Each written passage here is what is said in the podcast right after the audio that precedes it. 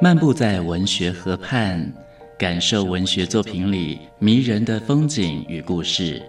阅读原本是一件孤独的事，可是当我们讨论一起读过的书，这个过程就足以形成最美好的陪伴，也让局促的心灵有了转身的惊喜。作家林庆杰带你走进阅读的世界，请听陪你读的书。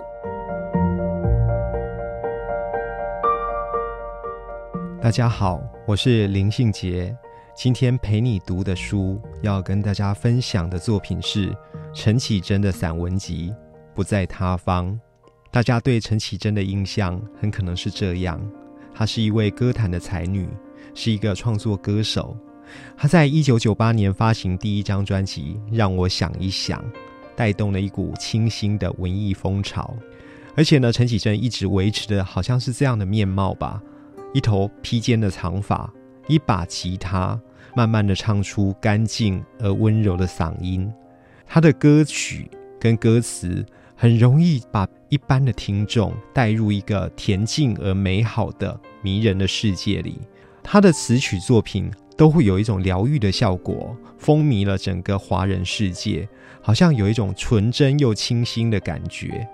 在这本《不在他方》里，我们看到陈绮贞除了歌手身份之外，她喜欢摄影，她很喜欢从日常生活里面去发现一些比较特异的小事物。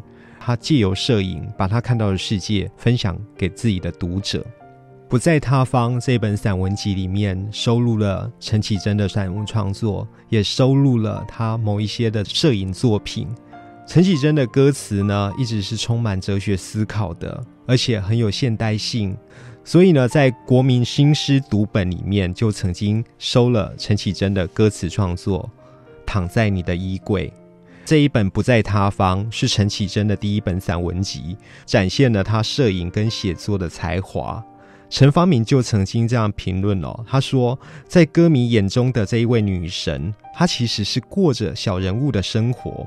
他文字的细腻几乎是无所不包的，甚至呢，轻易错过的那一些场景，都会成为陈绮贞最温暖的记忆。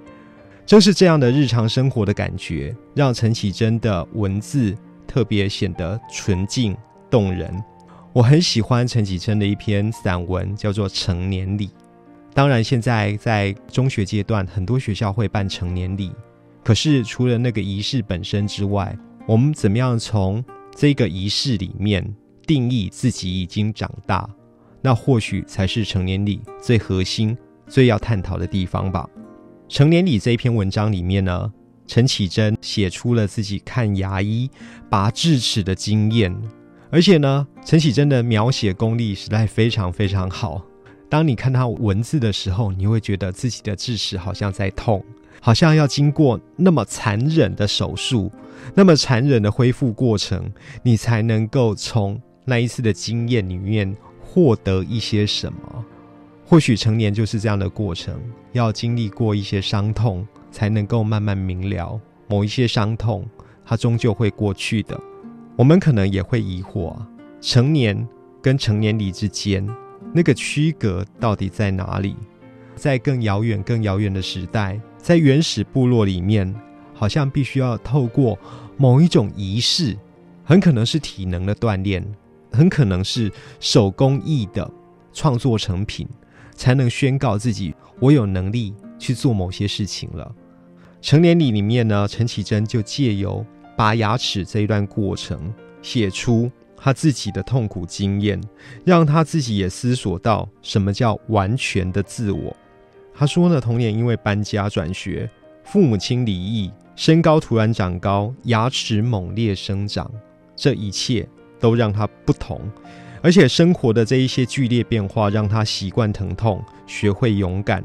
成年礼这一篇文章写拔掉最后一颗智齿，其实有强烈的象征意义。